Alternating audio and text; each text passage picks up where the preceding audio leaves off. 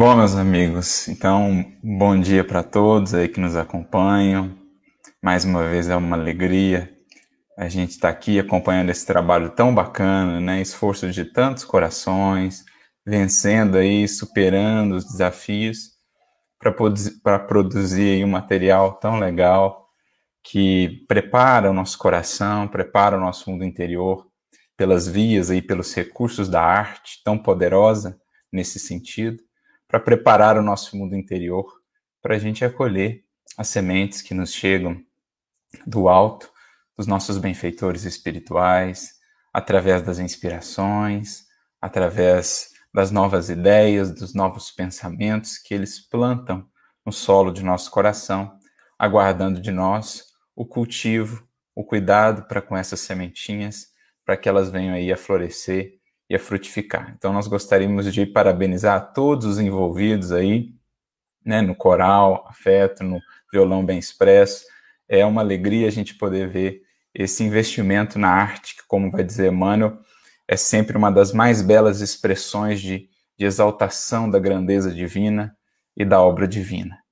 E nós vamos então refletir, inspirados por essa ambiência que foi formada, conectados, apesar da distância física, pelos laços do coração e do pensamento, nós vamos refletir um pouco acerca do Evangelho, da doutrina espírita em nossa vida, voltando lá ao livro dos Espíritos, numa consideração que nos é feita na questão 919 de O Livro dos Espíritos, mais especificamente na questão 919, item A, ou letra A, em que Santo Agostinho, o grande espírito, o grande cristão primitivo, ali um dos chamados pais da igreja, né, lá em Hipona.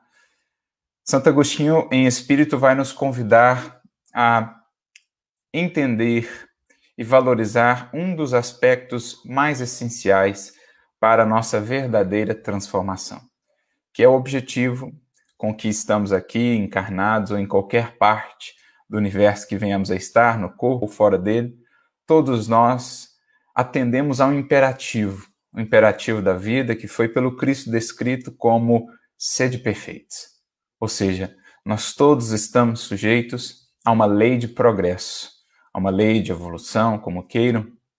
No fundo, estamos todos nos encaminhando para os altiplanos da vida e da criação, onde poderemos então entrar em comunhão mais estreita, mais profunda com o amor de nosso Pai, com a sua glória, com a sua grandeza em que poderemos um dia então dizer, como Jesus já o diz, que seremos um com o Pai. Então nós todos estamos sujeitos a isso. E o nosso objetivo aqui agora, enquanto encarnados, o mais importante deles deveria ser o cultivo ou os esforços para que venhamos a progredir, a avançar algumas sendas nessa trajetória infinita de ascensão espiritual. E Santo Agostinho, portanto, nessa mensagem, vai nos dizer que um dos elementos mais importantes, se não o mais importante para esse processo como um todo, é o nosso processo de autoconhecimento. O mergulhar em nós mesmos, o conhecermos quem somos, a nossa natureza, sentirmos aí aqui estamos destinados, todos os potenciais divinos que estão aqui em nós inseridos na forma de germes, de potenciais a serem convertidos em potências, em realização, em criação, cocriação em plano maior. Então, esse é um processo essencial, nos mostra a doutrina espírita. Santo Agostinho vai ser bem descritivo ali, nos convidando a fazer aquilo que ele mesmo fazia quando da sua encarnação, a parar diariamente para refletirmos, para analisarmos a nós mesmos, as nossas ações, as nossas atitudes. E nesse sentido, esse momento que agora estamos vivendo, julgamos seja um momento muito propício para a gente ir mais fundo nesse processo de autoconhecimento.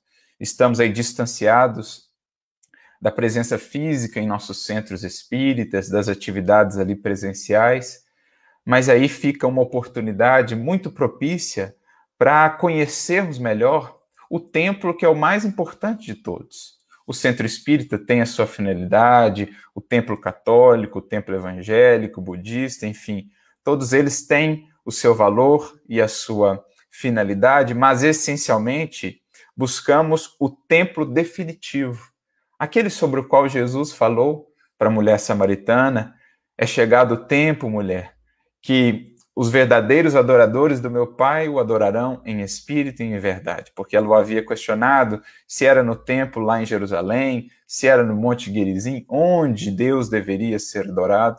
E então ele diz, né, implicitamente, nesse templo interior do nosso espírito, adoração em espírito e verdade, o espírito que somos, e nesse mergulho interior encontrarmos aqui esse, essa própria presença divina. Então, diante desse quadro, dessas circunstâncias que nós todos estamos vivendo, fica aí essa oportunidade, como que esse chamamento mesmo da vida e do alto, para que conheçamos melhor esse templo, muitas vezes esquecido. Na rotina, né, do dia a dia, nas práticas espíritas, na frequência aos trabalhos, grupos de estudo, palestras, enfim, muitas vezes nós mecanizamos essa relação com a nossa espiritualidade, com a nossa religiosidade, as reduzimos mais aos aspectos formais, exteriores, sem parar tanto para pensar assim para buscar esse templo interior, onde a presença divina se faz, como também o apóstolo Paulo fez questão de nos lembrar quando nos diz: Não sabeis que vós sois o templo de Deus e que o Espírito de Deus habita em vós? Então, aquele processo que Santo Agostinho nos descreve de autoconhecimento, de mergulho interior, num certo sentido, é justamente isso: buscar esse templo, buscar penetrar esse universo, muitas vezes desconhecido ainda para nós mesmos, que somos nós mesmos, esse universo a ser desbravado, esse universo a ser descoberto, e naturalmente com uma série de maravilhas, de grandezas, que assim como as vemos no universo exterior, né, a glória da obra divina nas constelações, nas estrelas, em toda essa beleza que nós vemos, essas belezas também estão em nós, nesse universo a ser desconhecido. Por isso, nesse momento de mais pausa, em que saímos um pouco dessa correria, dessa dinâmica mais rotineira da vida, fica aí esse chamamento para a gente fazer esse exercício com mais profundidade ainda. Porque então, quando retornarmos aos templos exteriores, ao centro espírita ou a qualquer outro que estejamos vinculados, iremos com mais presença de espírito. Iremos para essa busca religiosa ali na vivência da fraternidade, dos grupos de estudo, da interação com outros corações que se harmonizam conosco nas mesmas buscas, iremos para lá com mais presença de espírito, com mais sinceridade, com mais verdade. Enriqueceremos a nossa experiência no centro espírita se estivermos realmente enriquecendo a nossa experiência no templo interior da nossa alma. E por isso, para meditarmos justamente acerca dessa importância desse autoconhecimento, nós selecionamos uma mensagem do benfeitor Emmanuel, que vai ser a nossa condutora na reflexão desta manhã. É uma mensagem que está no seu livro Bênção de Paz, que é um livro de comentários de versículos do Novo Testamento, não tão conhecido como Caminho, Verdade e Vida, Fonte Viva e outros, mas é um livro bem interessante também, muito rico nessa questão do estudo do Evangelho. E lá no capítulo 39, nós temos um, um texto com um título muito interessante. O título que Emmanuel coloca é Auto-Entrevista que no fundo, a gente já vai fazendo a conexão, é o que Santo Agostinho nos propõe na questão 919, quando nos diz que esse tipo de prática, né, de questionarmos a nós mesmos, de observarmos os porquês dessa ou daquela ação, o que estamos sentindo, se não temos algo é, pelo qual nos arrepender, algo a modificar na conduta daquele dia, daquela semana, enfim.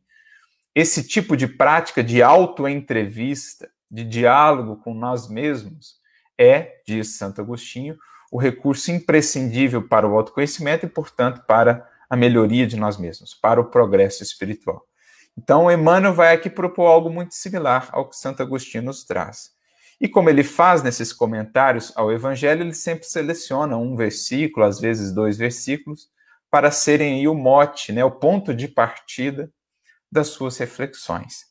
Então, neste caso, ele seleciona o versículo do Evangelho de Lucas, lá no capítulo 17 do Evangelho de Lucas, o versículo 20, em que está dito: Interrogado pelos fariseus sobre quando viria o reino de Deus, Jesus lhes respondeu: Não vem o reino de Deus com visível aparência. Algumas outras traduções vão colocar com aparências exteriores, enfim, o importante é a gente captar a ideia. Quando, os, quando muitos no tempo ali de Jesus esperavam uma mudança brusca das circunstâncias exteriores, com Jesus tomando poder, com Jesus restabelecendo né, é, o povo hebreu ali na posição de domínio, na condição de Messias que eles esperavam, o Messias como um rei, como Davi, tomando poder e mudando logo as circunstâncias, ou muitos outros esperando né, uma intervenção divina direta, que então é, afastaria os maus e recolocaria os bons no seu devido lugar, faria justiça diretamente e de maneira, é, digamos assim, imediata. Jesus vai desconstruindo essa ideia ao longo do Evangelho, mostrando-nos, na verdade, que esse reino é um processo que começa, sobretudo, por nós mesmos, e talvez em nenhum outro momento do Evangelho ele é tão claro quanto essa construção do reino de Deus a partir de nós, do nosso mundo interior, para que então ela se estabeleça exteriormente, no mundo, na terra como um todo. Talvez em nenhum dos momentos do evangelho ele é tão claro quanto nessa sua fala. Não vem o reino de Deus com visível aparência, com aparência exterior. Ou seja, nós estamos falando de essência, de interioridade. Nós estamos falando de sentimentos, de emoções, de renovação interior que depois, naturalmente, se traduzem em mudanças exteriores. Mas por isso ele diz: não vem, ou seja, não começa, não se inicia esse reino de fora para dentro. É um reino que se estabelece de dentro para fora e, naturalmente, depois alcançará a terra como um todo. Jesus, em outro momento, dirá: Meu reino ainda não é deste mundo, um dia será. Quando os corações tiverem de fato acolhido a sua mensagem, se transformado, se renovado, e forem a maioria, né, passarem a predominar na terra, os corações voltados para o bem, para o amor, para a compreensão, para a paciência, para a indulgência, quando estes passarem a preponderar, então poderemos dizer que o reino do Cristo, ou o reino de Deus, estará começando efetivamente a estabelecer-se também na terra. É, no fundo, o que os espíritos vão nos dizer vai ocorrer nesse processo de regeneração que estamos agora adentrando, estamos aí às portas de uma nova etapa para a humanidade terrestre, que marca justamente esses traços, essas feições mais exteriores do reino de Deus, que será o reino de justiça, de fraternidade, de paz, a reger as nações, a reger as interações e as relações entre todos os que aqui habitamos. Mas para isso, Jesus deixa muito claro: não vem esse reino de Deus com visível aparência. Esse reino de Deus que, no fundo, pode ser entendido como essa comunhão com a lei divina. Quando internamente, nos planos do nosso sentimento, nos planos aí dos nossos pensamentos, naturalmente das nossas ações, não é mais o egoísmo quem legisla, não é mais o orgulho quem dita as regras do jogo, quando a gente deixar a vontade divina realmente reger o nosso procedimento, quando alinharmos a nossa vontade, o nosso querer, à sabedoria e ao infinito amor de Deus, então nós estaremos alcançando esse reino de Deus, esse reinado de Deus em nosso mundo interior, quando nesse templo da nossa alma entrarmos realmente naquela adoração que Jesus descreveu para a mulher samaritana em espírito e em verdade. Então, são duas palavrinhas importantes. Em espírito, porque é o templo, somos espíritos e esse espírito divino está em nós, cabe-nos expressá-lo, cabe-nos encontrá-lo em nós e expressá-lo para a vida, para o mundo. Então, adoração em espírito, nós como principal templo, e em verdade. A verdade é a lei divina, eterna e imutável como o próprio Criador, como aprendemos na questão 615 de O Livro dos Espíritos. Então, quando essa verdade for a condutora né, da nossa existência, quando nos guiarmos por ela, quando harmonizarmos o nosso procedimento às leis divinas, então estaremos alcançando essa adoração em espírito e em verdade. Então, olha que interessante a amarração que Emmanuel está fazendo aqui para a gente, já entre o título e o versículo que foi escolhido. O título nos remete a Santo Agostinho, a esse processo de autoconhecimento, a esse processo que nos remete também lá à mais alta, né, a mais é, é, antiga filosofia clássica lá na Grécia Antiga, né, os sábios lá da Grécia, Sócrates depois traz essa, essa essa inscrição que já estava lá no oráculo de Delfos também. Então, isso nos remonta à mais alta antiguidade da filosofia e do pensamento humano, esse título, e ele amarra isso, esse processo de autoconhecimento, com essa construção do reino de Deus, em nós e depois no mundo. Como a fazer aquilo que Santo Agostinho mesmo faz. Olha, a melhor maneira de melhorarmos, de estabelecermos os pilares desse reino em nós, para sermos instrumentos de renovação também do mundo, das coletividades, é fazendo essa auto-entrevista, cultivando essa auto-entrevista, esse autoconhecimento.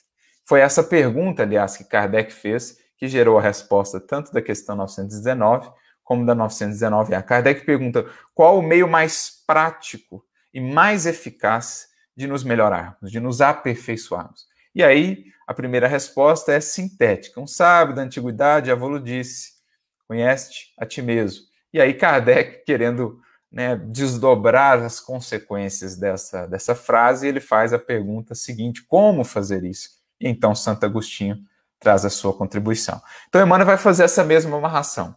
Autoentrevista, caminho de edificação, de estabelecimento desse reino de Deus em nós e, por consequência, ao nosso redor. E aí ele vem ao comentário. Vez por outra, convém tomar o caderno de notas. Então ele convida a gente até pegar um caderninho para anotar, para colocar ali, né? Vez por outra, convém tomar o caderno de notas e rumar para dentro de nós mesmos, efetuando uma autoentrevista, a fim de sabermos em que posição se nos situa a personalidade na soma integral de nossas tendências mais íntimas.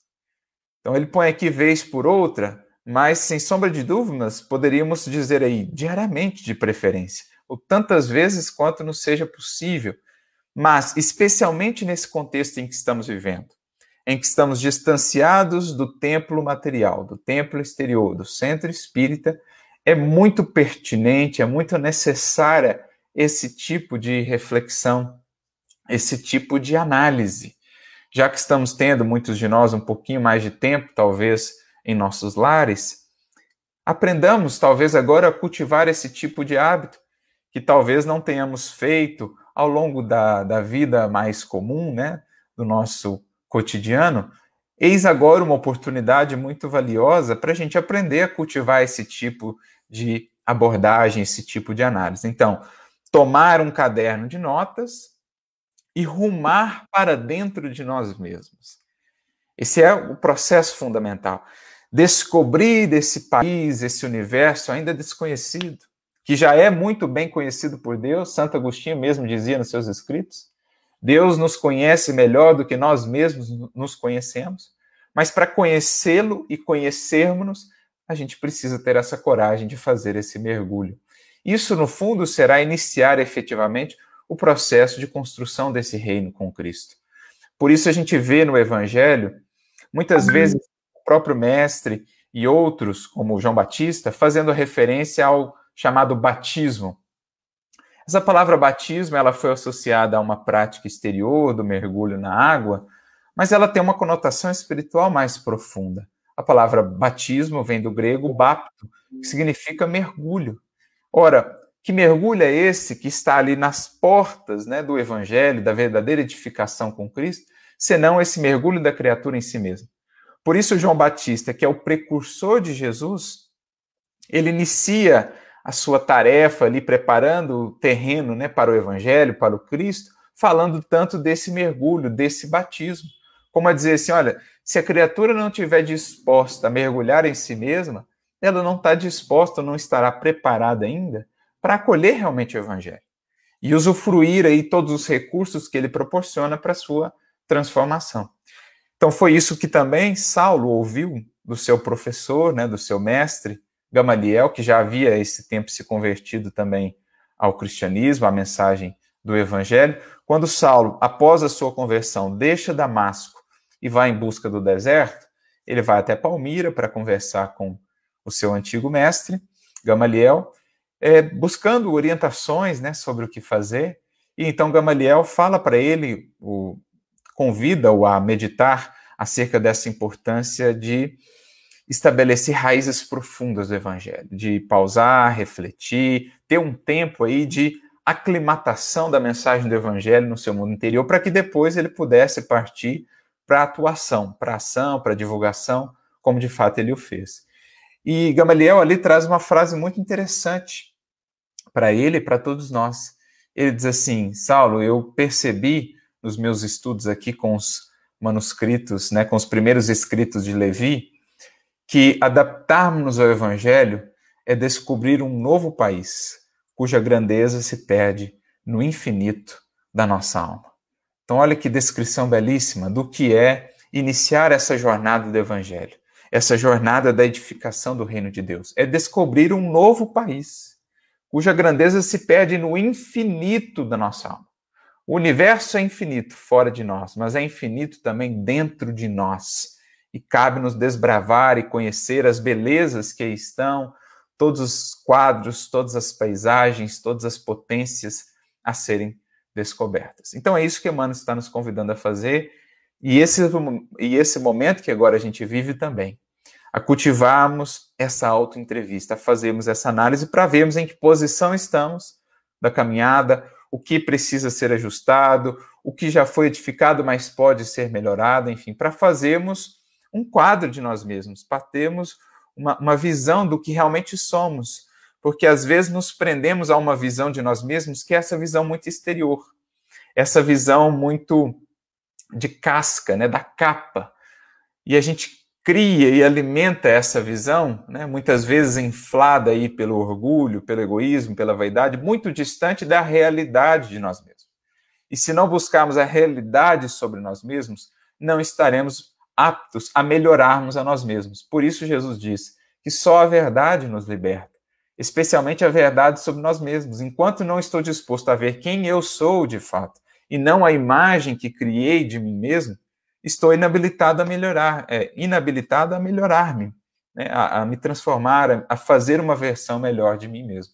Então é preciso buscar essa realidade do que eu sou, do que eu tenho sido, para ser uma versão melhor de mim mesmo. E aí ele começa a listar algumas dessas perguntas fundamentais para a gente fazer nessa autoentrevista, nesse processo de autoconhecimento. E a primeira ele diz assim: primeiro elemento que a gente precisa conhecer aí. Quem somos verdadeiramente, para além da genética humana e das documentações cartorárias do mundo, na condição real de filho de Deus em provisório serviço no campo da evolução terrestre.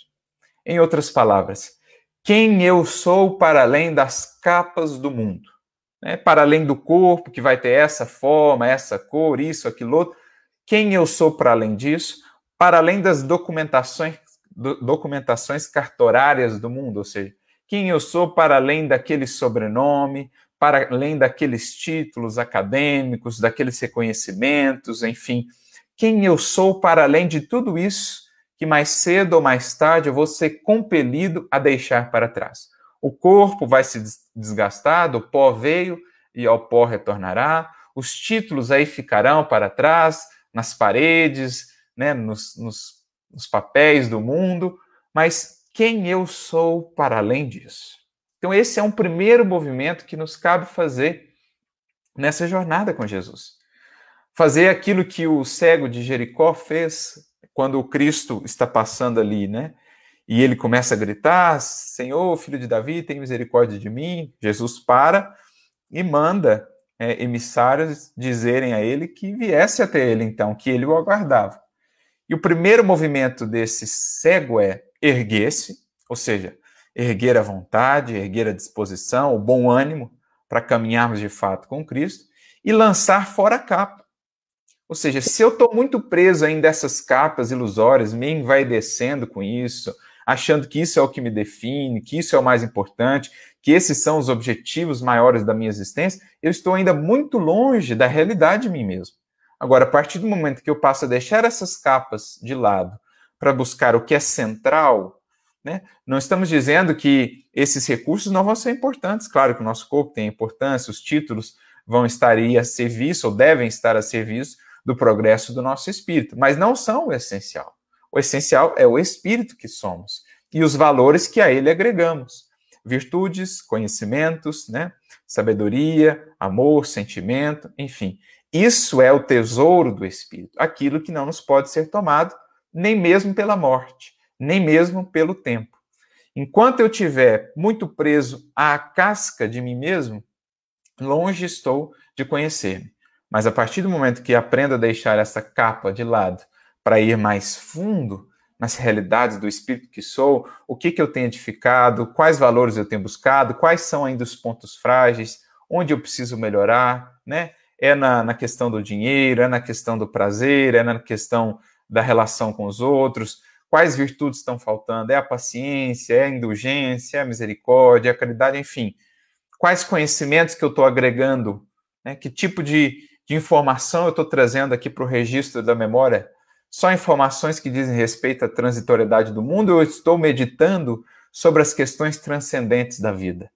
O pão lá que o Cristo dizia, né? Nem só de pão viverá o homem, mas de toda palavra que sai da boca de Deus. Eu estou meditando sobre as questões magnas e transcendentes da vida, sobre as leis divinas, porque isso é o que mais agrega ao espírito.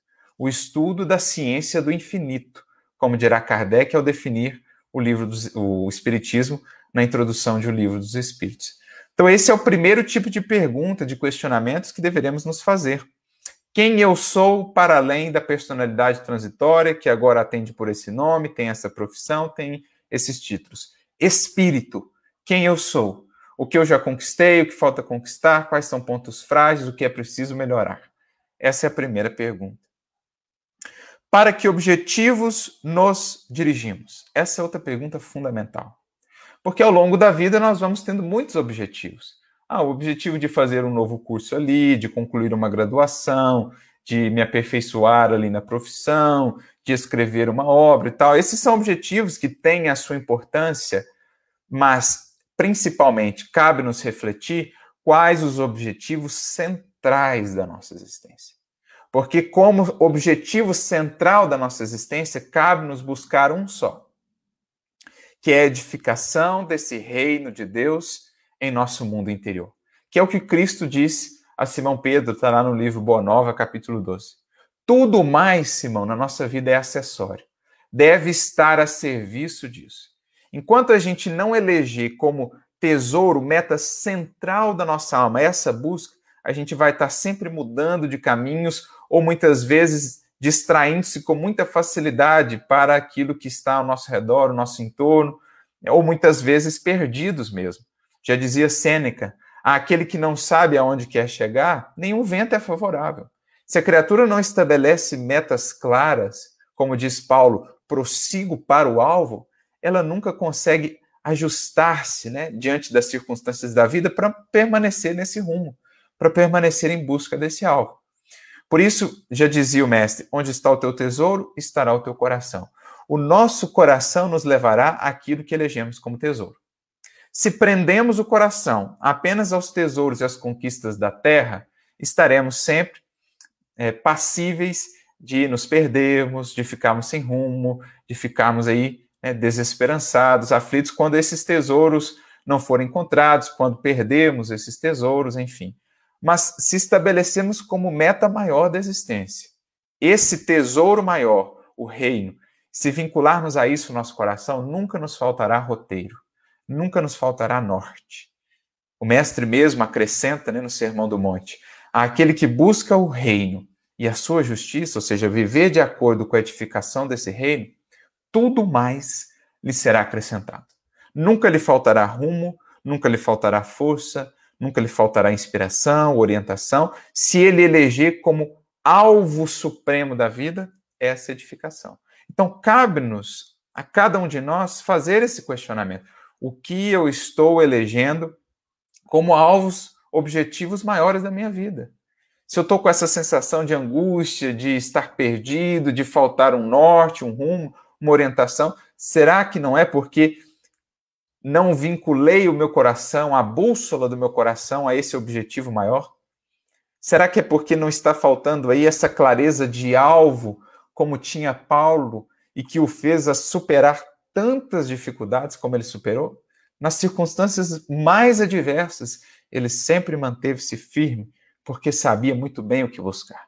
Então, é essa clareza de horizontes que nos dá aí força para caminhar, para superar, para vencer adversidades, para fazer os ajustes necessários na rota é essa clareza de horizontes. Como o bom marinheiro, ele sabe o porto que quer chegar e então ajusta o leme, a vela, para manter o rumo da sua navegação de acordo com os ventos, mas porque ele tem muito claro o alvo ah, que persegue. Né?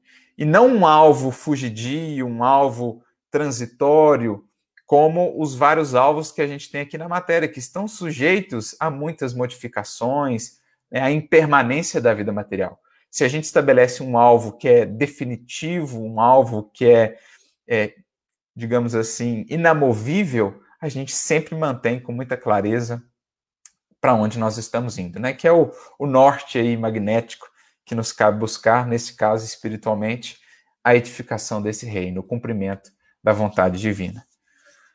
Que fazemos do tempo? Outra pergunta essencial.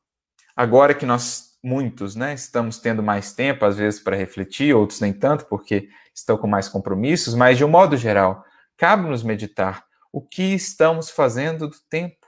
Este que é o talento celeste que nos foi dado, como lá na parábola dos talentos, e que nos cabe multiplicar. Este que é semelhante a um campo, o tempo, onde naquilo que semearmos ali, aquilo que viemos a semear, haveremos de colher, de encontrar na eternidade, na ceifa da imortalidade. Então, o que temos feito do tempo que nos é dado aqui nesta presente encarnação, que, como nos dirão os Espíritos, no livro dos Espíritos, é como que um relâmpago na eternidade, mas ainda assim é uma somatória valiosa de minutos, de horas, de dias que nos permitem semear no presente para colher no futuro uma colheita, uma messe mais luminosa, mais pacífica, mais transformadora para cada um de nós. Então, o tempo é um patrimônio valioso demais para desperdiçarmos com maledicência, com aquilo que não edifica, com aquilo que não agrega, com aquilo que não enriquece de fato o espírito imortal. Porque todo o tempo pode ser consagrado à renovação de nós mesmos. Aquele que gastamos na nossa profissão material, aquele que utilizamos no centro espírita, aquele que temos na convivência no lar. Uma vez que a gente entende esses valores e que o templo, no fundo, somos nós mesmos, o grande templo, todo o tempo pode estar convertido ou consagrado à adoração e ao serviço divino. Quando a gente aplica esses valores do Evangelho, do bem, do amor, da retidão, da honestidade, da paciência, tanto na convivência no lar, como na convivência no trabalho profissional, como na convivência no centro espírita, né? Quando voltarmos a frequentar esses ambientes, a gente vai poder consagrar melhor o nosso tempo à construção da eternidade. Eu gosto sempre de lembrar uma frase de Guimarães Rosa que sintetiza muito bem o que deve ser essa nossa reflexão sobre o tempo. Ele diz que chega sempre um momento na vida da gente em que o único dever, ou um dos primordiais, seja lutar ferozmente por introduzir no tempo de cada dia o máximo de eternidade. Então, acho que essa é a grande síntese do espírito consciente, que aproveita o tempo que nos é dado aqui para preenchê-lo de eternidade, na construção, na edificação dos valores imperecíveis do espírito. Se nos achamos hoje com menos débito e mais crédito do que ontem perante as leis eternas, então, fazer essa análise do que estamos sendo a cada dia em relação ao que éramos ontem. Né? Ter como referencial esse nosso eu de ontem para sabermos se estamos avançando ou não. Isso é conhecer-se também, é ver essas várias versões de nós mesmos. E uma boa, é, um bom indicativo da nossa transformação efetiva é quando olhamos para trás, alguns anos, por exemplo, e mal nos reconhecemos nos objetivos que tínhamos, nas condutas que adotávamos, porque isso é uma, uma indicação de que de fato estamos sendo melhores versões de nós mesmos. Eu tinha até um amigo que dizia né, que uma das piores é, frases que a gente pode ouvir assim é: você está igualzinho ao que era quando eu te conheci lá 10 anos atrás. Por quê? Porque indica que muito provavelmente a gente não está mudando nada, assim, ou bem pouco em termos de valores do espírito. Então a gente precisa ter esse referencial do que éramos, do que vinhamos sendo e do que estamos sendo agora para a gente buscar novas e melhores versões de nós mesmos, tendo o outro referencial que é importante, que é o modelo que nos foi dado, que é o Cristo, o referencial maior para a nossa caminhada. Então, como dizia, né, e diz sempre nosso querido amigo Otacílio, os dois referenciais que a gente precisa ter: o nosso eu de ontem e o Cristo como modelo daquilo que precisamos construir para um dia virmos a ser, né, também como ele, filhos de Deus que expressam toda a sua potencialidade divina. Então, esses são os nossos referenciais que a gente precisa estar sempre conjugando, não nos comparando com os outros, porque cada um tem a sua trajetória e a sua realidade, mas nos comparando com nós mesmos nas versões mais antigas do ontem. Por isso, Kardec vai dizer que a doutrina espírita ela só é verdadeiramente útil àquele que pode dizer que é hoje melhor do que era ontem. Então, que a gente possa dizer a cada dia, a partir dos nossos esforços, que somos hoje pelo menos um pouquinho melhor do que éramos ontem. Se já recolhemos dificuldades e provações por reais benefícios, em outras palavras, será que nós já mudamos o nosso ponto de vista? Kardec tem um texto tão feliz no capítulo 2 do Evangelho segundo o Espiritismo chamado Ponto de Vista em que ele vai nos convidar a refletir sobre como o Espiritismo muda o nosso ponto de vista, a nossa maneira de enxergar as coisas. Mesmo aquelas mais difíceis, as dores, as perdas, os reveses, as decepções. Quando a gente enxerga isso do ponto de vista do Espírito, vendo as coisas de mais alto, a gente ressignifica isso tudo. Né? Aquilo que parecia grande, difícil demais, intransponível mesmo, passa a ser agora redimensionado e perfeitamente contornável, suportável. Aquilo que era enxergado como um problema, como uma, uma coisa a ser lamentada, nessa nova perspectiva passa a ser enxergada como oportunidade, como um degrau de ascensão. A gente pode fazer até um paralelo aí com a palavra crise, por exemplo, que vem do grego, né?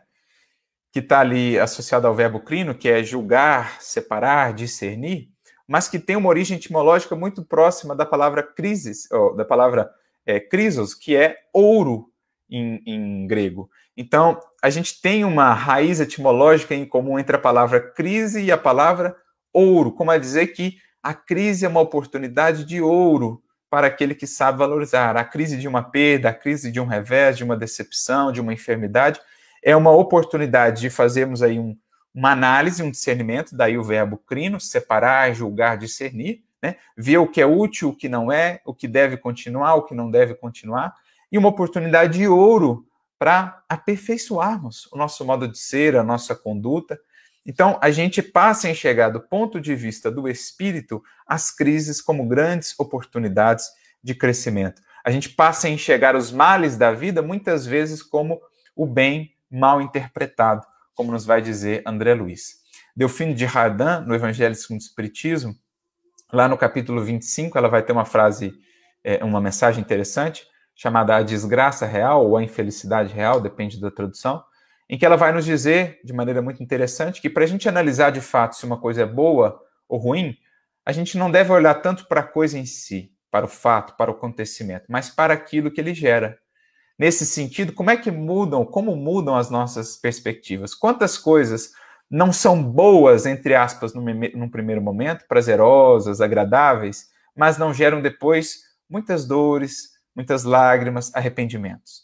Por outro lado, quantas coisas não são desagradáveis, incômodas num primeiro momento, mas não geram depois um profundo crescimento, uma renovação, um aprendizado? Então, é esse ponto de vista diferente que o Espiritismo nos faz enxergar as coisas. E a gente precisa ver, a gente está vendo a vida assim? A gente precisa se questionar isso.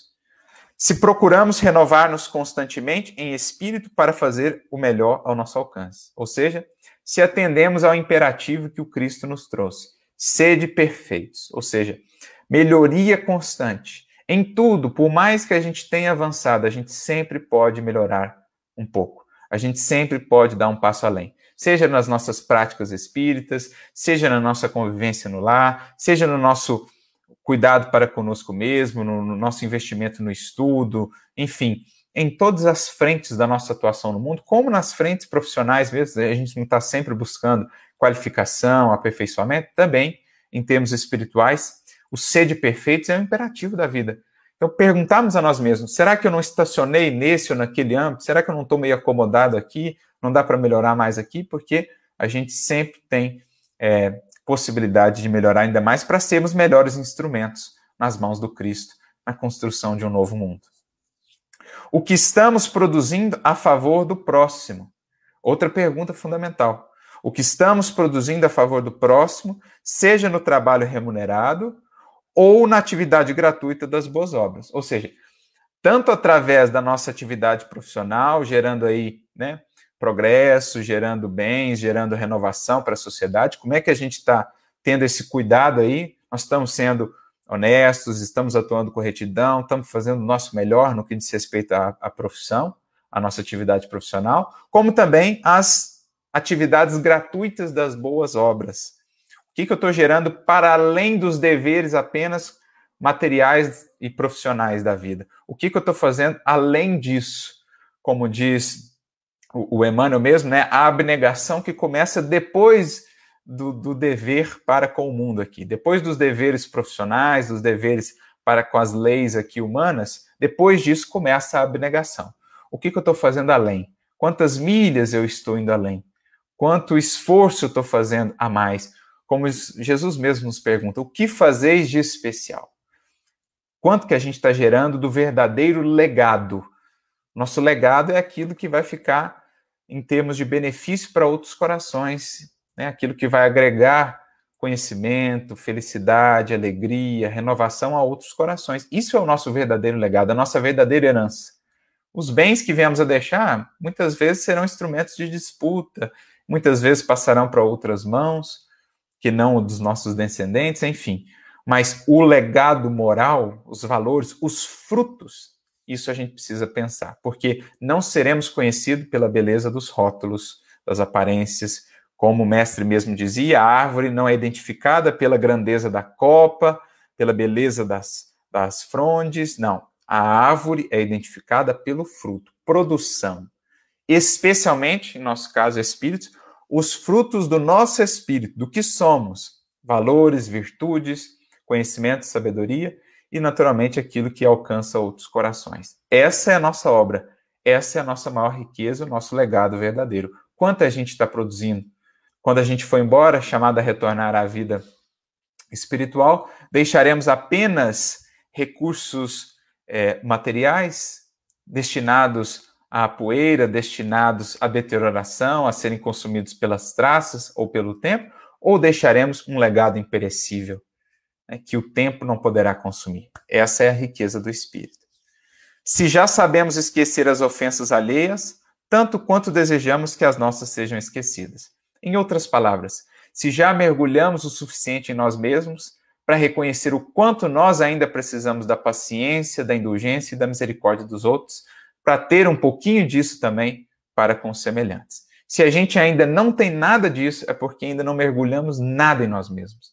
Porque quem quer que mergulhe um pouquinho em si, que se conheça um pouquinho além da casca e das aparências, logo identificará o quanto de imperfeições ainda trazemos e o quanto nós também precisamos da misericórdia e da complacência dos outros, especialmente dos nossos espíritos benfeitores, do Cristo. E se eles têm tido para conosco tanto de paciência e de misericórdia, como não ter um pouquinho para com aqueles que muitas vezes nos ofendem, não nos compreendem, são ingratos, enfim. Essa é a parábola do credor incompassivo, lá em Mateus 18. Né? Ele que tinha uma dívida enorme e que o Senhor foi complacente para com ele, ele foi duro e intransigente para com o irmão que tinha uma dívida pequenina para com ele. Muitas vezes é essa a nossa postura daqueles que estamos ainda muito na superfície de nós mesmos. Quanto mais mergulhamos, mais reconhecemos a indulgência que precisamos e maior se torna o imperativo para a nossa consciência da indulgência do perdão e da benevolência para com os outros também. E por fim, o último elemento que ele lista aqui, se o nosso entusiasmo é invariável na prática do bem. Se nós já aprendemos esse bem que não se cansa porque se nutre do próprio bem que faz e não de qualquer espécie de retorno. Porque se estivermos esperando retorno, gratidão, reconhecimento, aplausos, mais cedo ou mais tarde o nosso ânimo, a nossa energia vai faltar, porque encontraremos isso. Mas se aprendemos a nos nutrir, a nos alimentar do bem que fazemos, do amor que doamos, então nunca nos faltará ânimo, nunca nos faltará entusiasmo para a obra. Já dizia São João da Cruz: a alma que caminha no amor não se, não se cansa e nem descansa, porque ela está sempre buscando ser útil, mas ao mesmo tempo sempre se alimentando do amor e do bem que ela mesma dá. É interessante isso porque essa palavra entusiasmo vem do grego enteos, que significa em Deus. Aquele que já se alinhou, aquele que está buscando, né, nessa fonte inesgotável do amor divino, a força para se, se manter, para se alimentar e se nutrir na caminhada, a esse nunca vai faltar entusiasmo, porque ele já está em Deus. Ele já está comungando da fonte que nunca falta. Ou todas as outras poderão faltar, mas a fonte divina, o amor divino, esse nunca nunca nos faltará. Esse é o entusiasmo que nos cabe buscar, sem nos desfalecermos na obra do bem, como já dizia o apóstolo Paulo. E por fim, ele conclui, então, arrematando essa proposta da autoentrevista.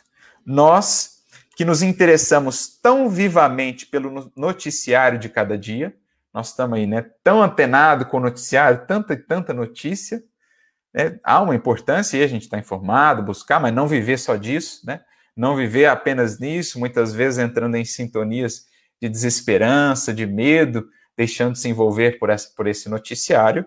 Então, nós que nos interessamos tão vivamente pelo noticiário de cada dia, acerca do que vai acontecendo no mundo, de quando em quando realizemos uma entrevista com o nosso próprio espírito ele põe espírito aqui com E minúsculo, justamente para falar que ele trata aqui do espírito o nosso pensamento, né? O nosso, nosso, a nossa mente, enfim. Então a gente está tão preocupado com o noticiário do mundo e muitas vezes esquecido do noticiário de nós mesmos, que é o mais importante dos noticiários. De nada adiantará estarmos muito bem informados quanto aos noticiários do mundo e completamente desinformados quanto ao noticiário de nós mesmos. Então, de quando em quando, realizemos essa entrevista e estejamos convencidos de que recolheremos as mais importantes informações para orientar-nos com segurança e êxito na viagem de aperfeiçoamento em que nos encontramos, descobrindo gradativamente o reino do Senhor em nós mesmos ante a espiritualidade maior. Olha o que ele diz de novo: as mais importantes informações.